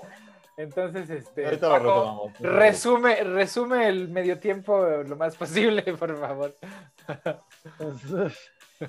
sin albur, ¿eh? Sin albur. Eres un, eres un dictador. Pues digo, para que, para que nos dé tiempo de regresar este pedo. Al estilo cubano. A huevo. Bueno, pues para, para, bueno, pues para hablar de, lo que tiene que ver con materia deportiva, pues la semana pasada eh, llegaron a su fin eh, tanto la Eurocopa como la Copa América en lo que se refiere a los torneos de selecciones en, verano eh, de fútbol a, nivel mayor. la Copa América, pues con la historia de un maracanazo, un maracanazo pues con poquito público, donde Brasil cae 1 por 0 contra la selección de Argentina con un gol eh, que fue lo mejor del partido, el golazo de Ángel Di María, jugador del Paris Saint Germain. Qué mal partido, eh, perdón que te interrumpa, qué mal partido, güey, de hueva, de hueva. Sí, sí, sí, no, eh, fue más de garra, más de, más de empuje, más de espíritu, de meter la pierna y demás. No, y eh, el árbitro neta se la mamó, Paco, perdón, pero, o sea, la táctica argentina era, vamos a madrear a Neymar, ¿no? Y a ver qué sale. Sí, sí. Este, sí, y bueno, y también los brasileños, a lo, mejor no tanto ellos a Messi, a Messi lo cosieron, lo habían cosido en la semifinal contra Colombia, lo cosieron a patadas, hubo hasta una imagen de tipo la de el que fuera pitcher de los Red Sox, eh, Kurt Schilling, con el tobillo sangrado, pues así, el, tema de Leo Messi. Por fin Leo Messi eh, levanta un título oficial con selección mayor de Argentina, campeones de la Copa América. No lo lograban desde 1993 cuando se disputó en Ecuador y cuando le ganaron la final a México, eh, que fue la primera Copa América en la que se invita a selecciones ajenas a la Conmebol. Eh, bueno, pues ahora en este formato otra vez de pura selección sudamericana, pues Argentina es campeón en una copa que si las cosas hubieran sido eh, como originalmente se, planearon, pues finalmente Argentina era uno de los anfitriones. No recuerdo si la final se iba a disputar en Colombia o en Argentina, pero bueno, finalmente pues el equipo albiceleste logra el campeonato y pues rompe una maldición de, eh, si no me equivoco, 28 años, ¿no? Desde el 93 que no ganaba un título la selección nacional pues desde que Maradona no jugaba, güey, la neta.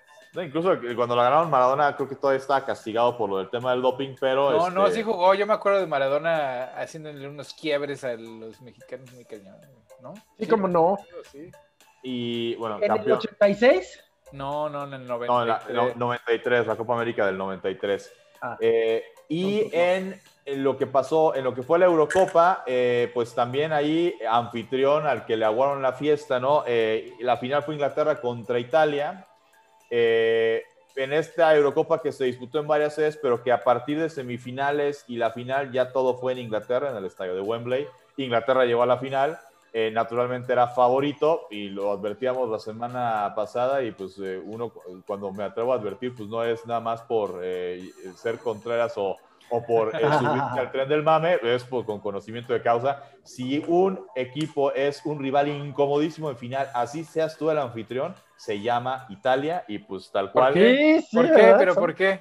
Eh, Italia sabe cerrar el partido, sabe, te, saca de tu zona de confort, te, hace jugar como ellos quieren que juegues, ¿no? Así seas un equipo vistoso que le gusta abrir la tenencia de la pelota, te, sabe desquiciar eh, vaya, la esa final del Mundial 2006. Pero ya se abrieron, ¿no? Ya se abrieron. O sea, antes era Juegan mejor. Ofensivo, y ahorita sí los vi más este, ofensivos también. No, no, juegan mejor, pero cuando saben que el rival que tienen enfrente es. Le gusta tener la pelota, le gusta, o sea, eh, y, tiene mejores recursos que yo a lo mejor para el tema de atacar. Italia todavía dice, voy a o sea, voy a recular tantito, voy a enfocarme en neutralizar las fortalezas de, este rival eh, y pues finalmente pues le sale con, con el equipo de, Inglaterra, partido que termina empatado a uno, se van a, a, los, a, tiempos extras, no pasa nada, se van a los penales y en penales Italia se corona eh, campeón eh, 3 a 2, le gana la selección nacional de Inglaterra, que además Inglaterra llegó a estar arriba en los penales y llegó a estar arriba, me refiero a que ganando Italia llegó, falló primero, o sea, era como una doble ventaja y pues se levantó Italia campeón. Eh, vimos las escenas en Roma, pues a la gente le valió pura sopilla el, tema del pero ¿por qué de la pandemia. ¿Por qué pusieron a esos dos chavitos a tirar los penales tan decisivos, los ingleses? O sea, sí fue así como, pues, o sea, eran así totalmente, pues son teenagers, o sea, ¿no? La presión que traían encima se ve que está cabrón, y además la presión racial, se veía que también ya se la imaginaban, que se fallaban ese Sí, se iban a ir contra racialmente. Entonces, ¿por qué crees que el, que el, que el coach, el, el, director técnico, por qué los puso a tirar penales?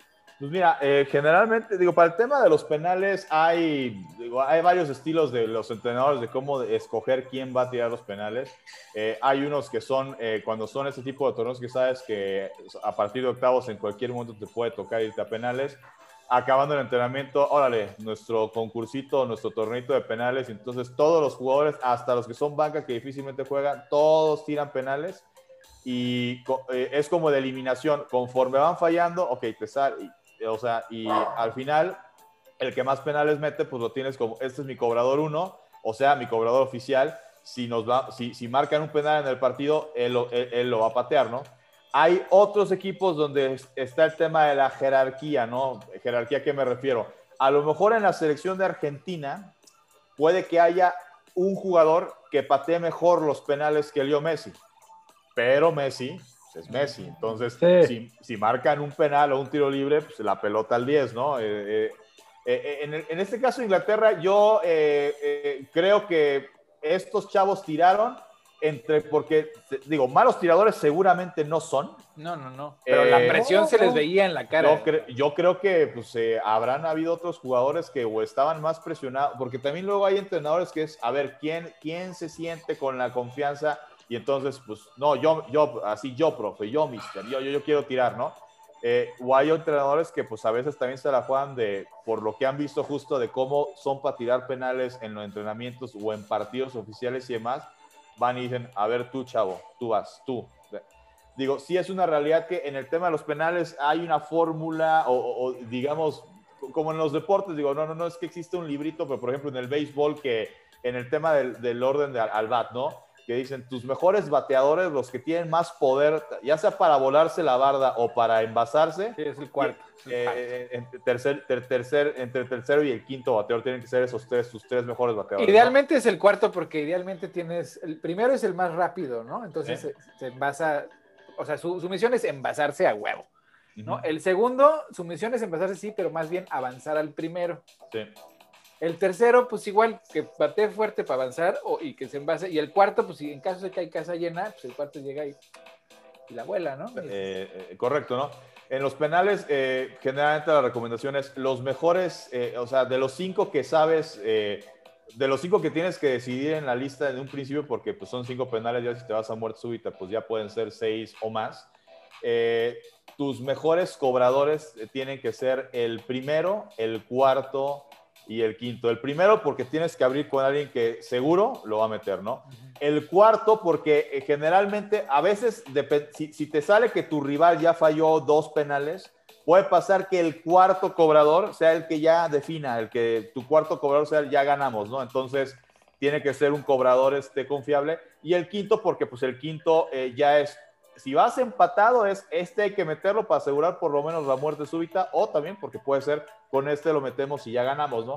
A partir del sexto penal en adelante, pues sí, ya eh, la famosa frase de que ya es más un volado, volado nunca es, ya es más un juego como de nervios, no es un juego de, de, temple, porque claramente del sexto cobrador en adelante, si ya te fuiste a muerte súbita, son los cinco que no elegiste para tirar los, los penales que normalmente vas a tirar, ¿no? Entonces, pues ahí sí, ya puede pasar que venga un chavito y la ponga en el ángulo como si fuera crack o que la vuele, ¿no? Este, pero bueno, a partir del sexto ya es el juego de los nervios, ya los porteros a lo mejor crece su posibilidad de este, ya lo veo más nervioso, lo voy a parar.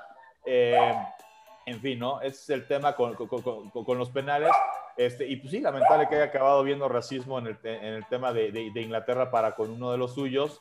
Eh, también, eh, pues la gente eh, con el tema de los láseres, con eh, Dinamarca en el juego de, semifinal, en fin, eh, pues se quedaron vestidos de abortados los ingleses, pero yo creo, con todo y que la maldición que se rompió fue la italiana porque tenían 53 años sin ganar una Eurocopa, Inglaterra nunca la ha ganado, e Inglaterra desde 1966 no gana un torneo con selección mayor, que fue, que fue su mundial, ¿no? El Mundial de Inglaterra. Eh, yo sigo que, pensando que esta Inglaterra tiene, está trabajando bien, está haciendo bien las cosas. Yo creo que esta final que pierde, así como España la semifinal también la perdió en penales precisamente con Italia, pasa más por un tema de que es una generación que todavía es joven, que tiene que madurar, que se tiene que dar este tipo de golpes para llegar al Mundial de Qatar eh, pues con mayor solidez, con, mayor, eh, con un mayor grado de, de madurez, ya sea para cuando tengas al rival medio drogui, remátalo, que cosa, porque hubo momentos en donde Italia, pues sí, la pudo meter Inglaterra y quién sabe cómo se levantaba Italia y le faltó tener ese punch y le faltó tener esa letalidad a Inglaterra en la semifinal, eh, en la final, perdón, y España en la semifinal, ¿no? Eh, entonces, eh, pues, ¿qué pasó? Que Italia resurgió de, las cenizas, porque hay que recordar que Italia no fue al Mundial en Rusia y dos años, o bueno, tres años después, en su regreso, digamos, en su regreso ante sociedad en un torneo importante como la Eurocopa, regresan y campeones los italianos, ¿no? Pues Entonces, por eso digo que Italia, pues, hasta que no esté muerto, pues va a un dolor, eh, un, eh, un, dolor en el zapato. Y rápidamente ya para terminar, con la Copa Oro, que es el torneo de CONCACAF, donde participa la selección mexicana, 16 eh, selecciones, una es invitada, que es el caso de Qatar, que será anfitrión del próximo Mundial, bueno, México lleva dos partidos. El primero, empate sin goles con Trinidad y Tobago en un partido Eh, un partido espantoso, digo, no nada más porque no cayó gol, porque México no le pudo ganar a Trinidad y Tobago, espantoso porque al minuto 18 hay una jugada que debió ser sancionada como penal donde un defensa trinitario empuja al Chucky Lozano y no con la intención de que pasara eso, pero a raíz del empujón del Chucky choca con la rodilla del portero que estaba saliendo para despejar la pelota. Eh, tuvieron que ponerle puntos en el ojo al Chucky Lozano, collarín para sacarlo de la cancha. Lo increíble es que ya viendo VAR, ya viendo la tecnología de poder revisar la jugada y habiéndose tardado siete minutos en retirar al jugador de la cancha, ni el árbitro lo haya visto penal, y lo peor es que en el bar nadie le ha dicho, oye, pues, si lo empuja, es penal, ¿no? Vino una molestia a la federación para con el tema del arbitraje en CONCACAF, a ver qué consecuencias tiene esto. El grito ese día se volvió a presentar, el, famoso grito del EPU, ¿vale? Este, y la federación también ya se hartó y ya le dijo a CONCACAF, a ver, yo cuando el partido es en mi territorio, en mis estadios, yo hago toda la campaña de concientización para que la gente no grite. Y si durante el partido alguien grita, independientemente de que el árbitro pare o no el partido, la gente de seguridad tiene instrucción de, a ver, ¿viste que es el de la playera negra gritó? Digo, seguramente no fue el único, pero lo viste. Tú viste que sácalo. Así. O sea, toman cartas. Por eso, por eso en, el... en Estados Unidos les vale y, México no lo van a hacer jugar a puerta cerrada porque, porque México dijo, ok, el próximo partido contra Guatemala, hazme jugar a puerta cerrada como castigo porque la gente gritó. ¿Y qué dijo con CACAF? No, hombre, si tú eres mi gallina de los huevos de oro. Huevo, sí, ¿cómo, ¿qué pasó? ¿cómo, voy a renunciar a una taquilla donde los boletos están a 100 dólares el más varas? Claro, claro, no, pues es que esto es negocio, ¿cuál moral? O sea, y además, mira, en el partido de Guatemala, este, que pues nada más le puse así rápido, vi que la banda, pues para darle la vuelta, ya no le estaban gritando la palabra P, ¿no? Le estaban este, cantando una de, de este, ¿cómo se llama? No de José José, del otro. De Juan Gabriel.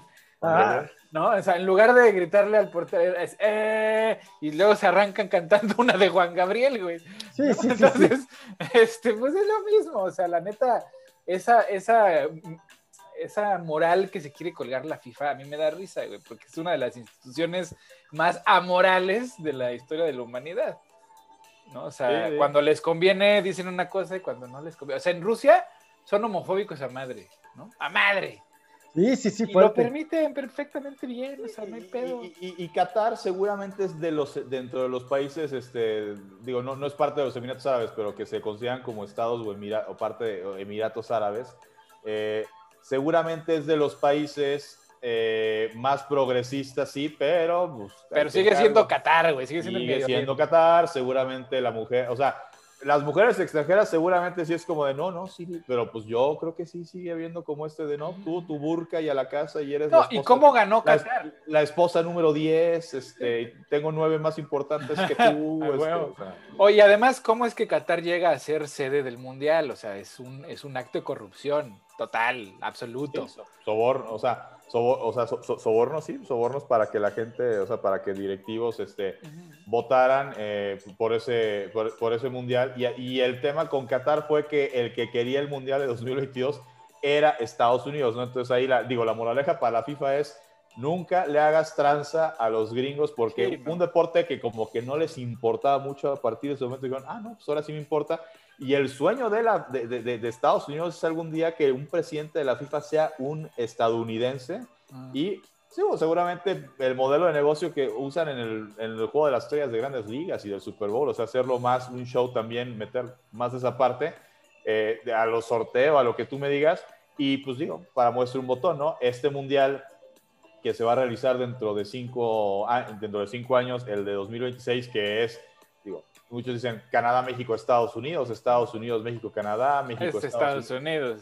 Este, la mayoría es, Estados Unidos, pero yo diría que lo podrías, eh, lo podrías este, sintetizar en es el Mundial Norteamérica 2026, porque los tres países pertenecen a Norteamérica. México, digo, México también pertenece naturalmente a Centroamérica y al Caribe, pero bueno, pertenece a Norteamérica, entonces... Bloque económico, bloque económico. o, el Temec, Telecán, o... lo que, como le quieran poner ahora, el cinco años. Este, y, y sí, pues e, este regreso, y además va a ser el mundial más grande de la historia, más países participando, mm. Estados Unidos de 80 partidos que van a ver, Estados Unidos va a tener 60. Eh, entonces, eh, pues sí, eh, finalmente pues se salieron en ese sentido con la suya los estadounidenses. y, te repito, este tema de, México, o sea, México ya dijo, yo hago todo, o sea, los jugadores no tienen la culpa. como federación, yo hago, hay, hacen otras cosas que están mal, ¿no? Pero en el tema de selección, yo, yo hay, hay campañas, sí, con los líderes de opinión en cuestión de comunicación deportiva diciéndote, no grites y la gente pues, Pero es que mira, es como cuando eh, los gobiernos y la industria le echan la culpa del calentamiento global a los consumidores, ¿me entiendes? O sea, cuando lo que está mal, o sea, es como cuando la iglesia católica, ¿no? Se queja de los, del, abuso infantil, güey. O sea, que dices, güey, o sea, no me vengas con, con, con juicios morales de cosas que pues desde adentro pues están mal, o sea, así, así son, ¿no? O sea, la realidad de la FIFA es que pues ha sido una institución que ha fomentado ese tipo de comportamiento, pues ahí están los hooligans, o, qué, a los hooligans también los sacan del estadio, ¿no? ¿Va? O ahí están las, las barras este, argentinas, brasileñas, las, las barras, este, hasta las mexicanas que luego dices, híjole, mano, ya los corren, Las de la América que dices, güey, saquen estos nacos del estadio, o sea, es un ambiente familiar, ¿no? Dicen, entonces, cuando, cuando le echan, le echan el, carro completo a México de es que ese grito es homofóbico, ay, güey, la institución es homofóbica, güey, o sea, ¿no? Y, sexista también, o sea. Entonces, pues, sí, pues, está bien, está bien, que, que, intenten mejorar su imagen, me, parece bien. Pues sí, pero. Pero, pues ya, los deportes, estos fueron los deportes con Francisco Torres. Yeah, padre. Oigan, no sé si se enteraron de, del, memo que salió filtrado de una, de, unos, de una agencia de espías, donde Putin firma ¿no? Un, un, un, memo donde dice que en el 2016, donde dice que a, Rusia le conviene una victoria de Donald Trump por su inestabilidad emocional y mental. Que además eh, además de todo eso, les conviene porque tienen, este, ¿cómo le dicen ellos? El, a la tierrita, el... Ah, tiene un, nombre bien específico ruso, güey. Cuando tienen tierra contra ti, güey, cuando tienen así evidencia de algo comprometedor, compromat, tienen ah. compromat, ¿no? Entonces, esto acaba de salir a la luz hace pues, un par de días en los medios gringos, y entonces ahora lo están linkeando con el, con el dossier este que habían sacado durante la elección, ¿no? El Steel Dossier, donde describe a Donald Trump recibiendo baños de orina de prostitutas rusas, ¿no? Entonces, además de pues, toda la deuda que tiene con, bancos, con la banca rusa, ¿no? O sea, Donald Trump tiene una deuda muy grande con la banca rusa.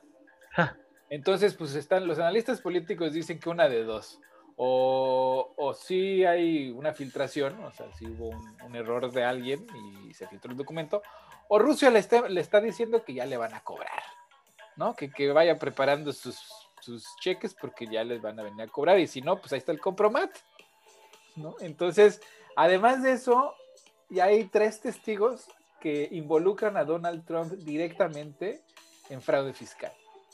¿no? En, en, en, estar presente cuando se negociaron los pagos a, ciertos empleados para vía pagos de colegiaturas a sus hijos nietos, vía pago de viajes, coches, etcétera, para evadir impuestos. Entonces ya hay tres, tres testigos que lo vinculan directamente en, fraude fiscal. Entonces ya le están, le están, este, lo están acorralando y, se siente, ¿no? Se siente la presión sobre, sobre Trump ahorita. ¿Cómo ves, pues el tema de fraude fiscal sí, sí está serio. O sea, las, yo creo que el tema de la intervención rusa, híjole, va a ser un poco eh, el tema Levinsky con Clinton, que se salen con tecnicismos ahí, con eufemismos, demás. El tema de la intervención rusa. Creo que ya cayeron los que tenían que caer, Paul Manafort, ¿no? Eh, pero, pero yo siempre he insistido, si algo no te perdonan, no los estadounidenses, ningún estado es que no le pagues. Eso no te lo, no hay, no hay perdón de Dios para el fraude fiscal. Lo cometa, ahí sí caiga quien caiga, ahí sí. Claro, pues es que ahí no paga uno y los demás dejan de pagar y ya valió madre. Solo de money, ¿no? Sí, pero por un lado, pues sí te enteras de este fraude fiscal y luego vimos las declaraciones hace ocho días de los mega, este, de los megamillonarios, ¿no? Algunos declarando en cero, si no tienen nada. Sí, no, no, no, o sea, digo, pero declaran, ¿me entiendes? O sea, una cosa, una cosa es evadir al fisco y otra cosa es este, que no declarar, exactamente, que el fisco te diga, pues no debes nada, güey, ah, órale, cámara. Pero el pinche Donald Trump, en su afán, es que además de todo, es, son ganas de chingar, güey, ¿no? O sea, porque pues también hubiera podido pagar muy poco de impuestos. ¿No? O sea, haciendo las cosas bien, hubiera podido igual, o sea, reducir un chingo de impuestos. Pero siendo Donald Trump así de, no, yo soy más listo que estos idiotas, ¿no? Y tenga, cabrón. Es que, es que además con el tema fiscal, digo, y, yo creo que también no, en ese sentido no es muy diferente aquí en México, o, o, por lo menos cuando uno platica con su contador, es, a ver, si tú declaras eh, en ceros o declaras eh, una cantidad este, menor a la que a lo mejor te corresponde pagar impuestos porque estés endeudado, porque pues, sobre todo en, épocas de pandemia, pues, seguramente más de una persona lo ha hecho. Este, o sea, sí tienes, pero no tienes el total que tendrías que pagar, entonces como que necesitas alivianarte tantito, entonces eh, un poco como como ese tema de la tarjeta de crédito, ¿no? Que cuando te llega tu estado de cuenta y el pago para no generar intereses, el pago mínimo, pago más mes sin intereses, etc. Y tú decides, no, pues eh, por decir algo, no sé, si tengo que pagar este 5 mil pesos de la tarjeta, pero ahorita está, ah, pues nada, voy a pagar la mitad, ¿no? Este, ahí, el, como, como, funciona el fisco es, eh, e, ellos primero se dan sobre los que, a ver, este cuate lleva tres meses y no declara nada. digo, obviamente de pez gordo a pez flaco, ¿no? Pero es... no, no, de pez flaco a pez gordo, güey. bueno, este cuate, este cuate, lleva tres meses y no paga, este, a ver, pues qué onda, ¿no? Y es sobre el primero al que se van y vienen los requerimientos de se le invita a cumplir con su... Este... No, y además es que tienen una fórmula perfecta, Paco, perfecta, o sea, y esto no es muy conocido porque, porque pues habría quien pues, podría, podría imaginar una forma de evadirlos, pero hay una fórmula matemática estadística que, dice que si, los, si tú pones todos los números de una lista random, ¿no? De pagos, o sea, de un de, número de dineros, ¿no? Tú pones una lista y agarras el primer número de cada número de ingreso y lo gráficas, tienen que generar una gráfica perfecta de, eh, una curva perfecta, ¿no? Si tú pones esos números, el primer número de cada uno de esos números en una gráfica y alguno de ellos sale de ese, de ese patrón perfecto de curva, está haciendo fraude fiscal. Y así los cachan, mira, así, güey. Sí, sí, sí, sí. Sí, es, es, es eh, se llama, le llaman algoritmo perseguidor, de verdad. Exactamente. Porque efectivamente es un algoritmo que va a calcular cómo le estás. Eh, cuando comienzas a, intentar el fraude, el algoritmo te detecta y te sigue. Eh, o, sea, aquí la recomendación es, o sea, porque primero se dan sobre los que no están declarando, ¿no? porque es evasión, ¿no? Luego, ya, es, o sea, que, seguramente pues, son varios, ya después se dan sobre los que, a ver, este, o sea, lo que dicen, ¿no? De, declarar en cero por declarar, sí, seguramente después se irá de, ah, caray, este, Carlos Slim declaró en cero, tal. Sí, Y, entonces ya empiezan así como de las pesquisas, ¿no? De, pues, ¿cómo declaró ceros? Y, Exacto. Pero siempre van primero sobre los que vaden. Entonces, siempre la recomendación este, de cualquier contador va a ser tú declara, ya sea ceros o si estás en un tema donde no me quiero desfasar en tema de impuestos porque pues sí tengo algo para pagar impuestos, pero pues este no puedo pagar el total de lo que tengo que pagar ahorita, pues lo que te aconsejan es una este, declaración adelgazada eh, y luego pues te pones te pones al día. este, que hay dos formas de hacerlo. Una es avisar al fisco que si le avisas, ya te tienen detectado, entonces ok, págame menos y lo demás me lo vas pagando a plazos y entonces ahí la bronca es que el fisco está sobre ti de, oye, ¿qué onda? Te estás atrasando con tus pagos, ¿sí? sí. Eh, la, más recomendable que pues no es, o sea, digo, no, no, no, es la más correcta, pero es la de tú, tú solito di, o sea, de tu, ahora sí que de tu ronco pecho, de, de lo que sea tu voluntad es, pues mira, no tengo para pagarles todo lo que tengo que pagar este mes, pero pues todo para pagarles la mitad, les voy a pagar la mitad y pues a ver si luego se, o sea, si se, dan cuenta si, se dan, cuenta luego, pues ya, ah, perdón, te debía esto, ya te lo pago después, pero pues ahorita es como justo para que el movimiento vean, declaró, declaró, declaró. No, a mí ya me auditaron una vez aquí en Estados Unidos. Ah, es que pedo, güey. el IRS, el IRS ya son te cayó. perros, uta, Sí, sí. Bueno, mira, yo sí te le puedo decir ahora, pues eh, estudio otros sistemas fiscales y tengo relación del, mundo. Te puedo decir que todos los sistemas fiscales del mundo son perros, todos. No, sí. Unos más eficientes, unos más eficientes porque cruzan y ese es todo, todo, güey, desde tu sueldo hasta lo que gastaste con la tarjeta, todo lo cruzan. Fíjate, aquí en México, y, y es una figura que viene de Estados Unidos, hay un tema, y en todo el mundo, que se llama disparidad fiscal, que es pues que el Paco fue y metió un tarjetazo de 1.500 pesos, por decir algo. Vamos a decir de 15 mil mejor, para que valga la pena, ¿no? 15 mil pesos en un restaurante. Pero ¿cómo? Si él declaró a Hacienda que el sueldo, su sueldo mensual es de 6 mil pesos. ¿Cómo puede gastar 15 mil pesos en una? ¿Y, cómo se dieron cuenta? Bueno, pues porque pasó la tarjeta en, no sé, un restaurante, en un Pero acá está todavía más macabro, man. Es que mira, en Estados Unidos el, en México, pagar impuestos es bien fácil. No, ni siquiera tienes que pagar. O sea, tú, tu empleador, por lo general, si no eres tu dueño de tu negocio, paga tus impuestos. Y ya, chido. Bueno, no, no, no, son dos figuras. Hay de, un monto para abajo, el, eh, tu empleador retiene. Y en general te retiene. Pero luego hay una serie, casi todo lo que recibes por fuerita aunque vendas están, sí, sí, que hagas, eso eh, tienes que declarar. pero en general, mira, eh, es, fácil, es, fácil. Pues en Estados Unidos es bien difícil a propósito, mira, en Estados Unidos podrían hacer ah. exactamente lo mismo, ¿no? Ellos ya saben cuánto debes, neta, el IRS, cuando tú tienes que pagar tus impuestos, ellos ya saben cuánto debes, pero te dicen, ah, calcúlalo tú, ahí están las hojas de y los formularios con las fórmulas para que calcules tú tus impuestos. Entonces ahí está todo el mundo en abril, ¿no? Tratando de resolver unos formularios fiscales cuando en su vida han tenido una clase de economía o de, pues, de cómo resolver ese pinche formulario. Y entonces cometes errores, güey. ¿Por qué? Porque pues no eres ningún especialista fiscal. Y, los contadores pues cuestan una lana, entonces pues si no, si no tienes ingresos diversos, pues tú solito, pues la gente hace sus impuestos. Entonces, si la cagas ahí, güey, ya te cayó así, bueno, el, el IRS con que la cagues tantito, ya te cayó el IRS y, te buscan por todos lados, güey, ¿no? O sea, a mí me encontraron, cuando yo llegué a Estados Unidos, pues, pues llegué como migrante haciendo mi trámite migratorio, pues no tenía trabajo, entonces para el seguro médico, pues apliqué al, al, Obamacare eh, en términos de, de, pobreza, ¿no? Porque pues no tenía yo trabajo, entonces el precio que me iban a cobrar, pues era un bracket, pues el más abajo, ¿no? Y y a los, eh, no sé, a los seis meses conseguí chamba, ¿no? Sí. Y entonces, pues yo seguí pagando mi Obamacare, poca madre, güey, la chingada. Porque es anual, ¿no? O sea, tú no puedes cambiar de plan eh, tú solito así cuando, cuando se te la gana. O sea, tienes que esperar a que acabe el año del plan médico y entonces puedes eh, cambiar tu plan. Entonces, pues esos seis meses pasaron y yo seguí pagando el Obamacare con el bracket más bajo. Pero no lo podía cambiar, güey. O sea, yo no lo podía cambiar.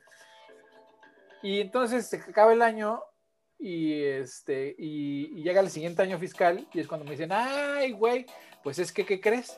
Que tú estabas pagando un bracket de gente pobre, pero tu sueldo, pues no es de gente pobre, güey. Entonces, exacto. Seis meses que estuviste pagando de menos y me lo debes. Entonces ahora por eso te voy a auditar todo, güey. Sí, sí. Puta, seis meses, no, tres meses de auditoría, güey. ¿no? Yendo a contadores y arreglando. No, no, no, no, sí, no. sí, sí, el tema fiscal. Pues, tú sabes, te toman eh, huellas dactilares, el iris, ¿no? Eh, los, los, datos biométricos, ya te le vas a la fiscalía, te le vas, quién sabe, hasta el FBI, pero al SAT, al IRS. Y son recursos, güey, porque, o sea, generas toda una industria, en, en Estados Unidos una industria pues, de contadores que, pues, cuando tú no haces tu contaduría, que es casi todo el mundo, y la cagas, pues tienes que ir a encontrar un pinche contador para que se resuelva el pedo, ¿no? Además de las multas y de los pagos que tienes que hacer. Entonces hay una industria en Estados Unidos que podría ser súper sencillo, pues, ¿sabes qué? Yo te deduzco de tu salario y ya los extras que tienes, pues me debes tanto, ¿no? Ahí está la, la cuenta, págame. Pero, pero en lugar de eso dicen, no, pues yo ya sé cuánto me debes, pero quiero ver si tú sabes cuánto me debes. Pues sí, sí, opera muy parecido, opera muy parecido. Cuando abres tu declaración aquí, pues ya viene prellenada. ¿no? Ya tú le pones ahí si debes más, pero pues claro que saben cuánto debes. Claro que sí, claro que sí. Pero bueno, este, pues saca ahí está. negocio. Pues hace, sí, es lo suyo. Oigan, pues ya se nos está ya se nos fue. Entonces, porfa, las recomendaciones que traigan. A ver, ¿qué traes tú para la... Ese Paco ¿Qué pasó, Paco? ¿Qué traes?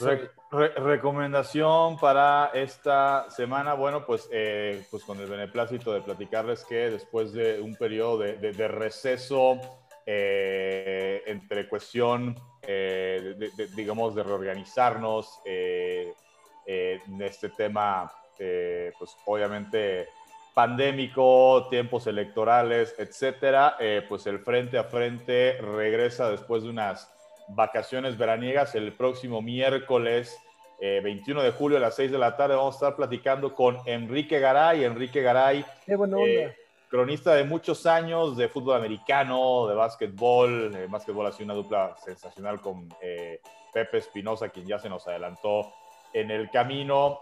fútbol americano con el propio Pepe Espinosa, con el coach Joaquín Castillo. Eh, y que bueno, pues eh, está también el de, algún modo de regreso en eh, lo que es pues su pues el, el ámbito donde se ha movido históricamente, ¿no? Él por ahí tuvo, este, tomó un pequeño receso también, pues no veraniego, sino pues electoral, ¿no? Estuvo contendiendo por la presidencia municipal de un municipio en el Estado de México. Eh, lamentablemente para su causa no, no, gana y bueno, pues está ya de regreso, eh, pues eh, atendiendo sus funciones como cronista deportivo y vamos a estar platicando con él el próximo miércoles en Frente a Frente eh, con Enrique Garay, así es que pues la invitación para que estén pendientes de las redes sociales de Voces del Deporte Mexicano. Y en cuanto a temática de series o películas, pues que ustedes este, perfectamente puedan, puedan ver y disfrutar en este fin de semana. Eh, hay una serie eh, que estaba viendo, digo, la, la, sacaron de 2020 que se llama Historia de un crimen eh, de Netflix y está inspirada en el caso Paulette, esta niña... ¿Cómo, cómo, cómo dices que se llama? Se llama Historia de un crimen. Digo, la verdad es que en el título sí como que no. no, no, no, no, se, se, mamaron con la imaginación. yo creo que se rompió en el coco de creatividad, pero bueno, está, está basada en, la, en, el triste caso de, de, la niña Paulette, ¿no? Esta niña, pues, sabemos todos, ¿no? Eh, pues que, que, falleció, pero que en un principio fue reportada como desaparecida, se especulaba que si hubo secuestro, no hubo eh, secuestro, eh, de repente la niña aparece días después en su recámara metida pues como que abajo del colchón de su cama, eh, cuando pues en esa misma recámara se hicieron N cantidad de entrevistas a la mamá, pues cuando estaba pidiendo por favor que si alguien sabía que le regresaran a su hija, etc., etc. Es decir, hubo gente de la Procuraduría del Estado de México, los propios, o sea, mucha gente entró a ese cuarto y resulta que nadie, nadie, encontró a la niña y se enteraron pues días después porque pues al estar ella, haber, haber fallecido, pues el cuerpo empezó a descomponerse y pues fue que llamó la atención y, y, la terminaron encontrando. Y pues es otro, otro de estos casos como lo que platicamos hace rato de, de la serie o las series y las películas y, y, bueno, no, no, no es serie y película, la vida real de lo que pasó con Luis Donaldo Colosio, este, pues nadie sabe, nadie supo, lo único que sabemos es que la niña murió. Entonces, pues una serie interesante este, y que también retrata pues, y caricaturiza, que yo no sé qué tanto los caricaturice o qué tanto más bien pues, los refleje tal cual a personajes como eh, Alberto Basbás, el que era el, procurador del Estado, del Estado de México, y a Alfredo Castillo, que era el subprocurador, este, y que a Basbás yo ya cuando Peña, e, e, eran tiempos de Peña gobernador del Estado de México, cuando Peña se vuelve presidente, Alfredo Castillo sí recuerdo que lo jala a, puestos en su gabinete, uno de ellos en la CONADE, donde pues yo personalmente decía, ¿qué hace un policía manejando el deporte en México? Eh, a Basbás, pues creo que sí se le acabó su, su carrera política en ese caso.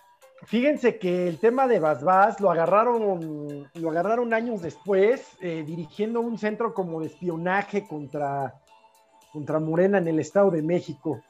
Este, este, caso le costó la chamba a Basbás, pero es que fue un desaseo absoluto y, este contubernio entre una familia o dos familias desarrolladores inmobiliarios del Estado de México, las autoridades, y, quien quedó en medio, pues es una niña inocente, ¿no? Hay, hay toda una historia alrededor sobre la mamá.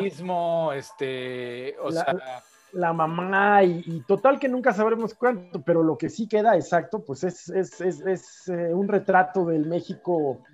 Eh, es un retrato del México más... fue bien, lo hicieron titular de la UIF, de la Unidad de Inteligencia Financiera, luego del CISEN, del Centro de Investigación. Sí, se cayó para arriba el cabrón. Sí, y luego, pues lo agarraron ahí con un centro de espionaje en, Santa Fe y ya ahí terminó. Ahí terminó su carrera. Pues sí, así tantas historias en México, o sea. Uh, sí. ¿no? O sea, antes, antes de mi recomendación es como el caso de la princesa mexicana, ¿no? Que fue, se casó con un príncipe azul. ¿Qué tal? Y la regresaron, ¿no? Porque no quiso pagar la cuenta. Exacto. Que descubrió que eran clasistas. Exacto, ¿no? Y racistas así. ¿Tú crees? Un, británicos imperialistas que fueron a despedorrar todo donde pudieron, a decir que ellos eran más chingones que, todos los demás, nada más porque, o sea, yo me imagino el rey de Inglaterra llegando así, yo soy el rey. Ah, chica, sí, güey, pues yo soy el rey. Ah, bueno, está bien, ya tú eres el rey. No, así, así, así llegaron, así llegaron a todos lados. Y esta pobre niña rica, ¿no? libanesa, princesa, o sea, de la realeza libanesa, según ella, o, vete a saber, ¿no? Este, eh, Kazajstana, no sé qué. Una madre así, ¿no? O sea, de esas inmamables, infumables, porque además esta fue una, fue, participó en un reality show de gente rica que fue así un, un asco, porque realmente te enseñaba el nivel de banalidad con el que existe este tipo de persona. Pues además de toda la ingenuidad, ¿no? De esta disque activista y disque mujer exitosa, la, la, la ingenuidad de pensar ¿no? Que, que, que, esta gente la quería por algo más que no fuera su dinero, güey. Pues, o sea, son famosos por eso, ¿no? Pero bueno. Este. ¿Tus recomendaciones, mira? Ah, sí, güey, mi recomendación. Pues para los fans de American Horror Story, pues sacaron un spin-off del American Horror Story. Oye, pero ya la quitaron de Prime. De Amazon. No, pero hay una nueva versión de, American Horror Story. Ah. La buena noticia, la mala noticia es que es exclusiva de Hulu por el momento. Entonces, si tienes VPN, pues en Hulu, y si no, ahora en unos meses que FX, eh, porque es, una producción de Hulu con FX, el canal FX, en unos meses ya la sacará FX en su canal. Pero ah, vi los primeros dos capítulos y está buena, ¿eh? O sea, sí. Sí, pues de suyo American Horror es muy buena. American, exactamente. Hay una. American Horror Story es muy recomendable, excepto por un par de temporadas que la verdad no me gustaron nada. La del circo. Ándale, a mí la del circo sí me gustó bastante. Sí, y había otra que no me gustó. Pero en general, las nueve que hay, creo que son nueve, son muy buenas. Y este spin-off, pues empezó bien. Empezó bien, es como un back to the basics, ¿no? Estilo que necesito se regresan a la casa original de la primera temporada. Este, y pues nada más ahí se las voy a dejar. Y eh, si pueden ahí con su VPN, pues échenle un ojo ahí en Hulu a American Horror Story Stories. Es que ya no es American Horror Stories, American Horror Stories. Ya en singular. En, plural, plural.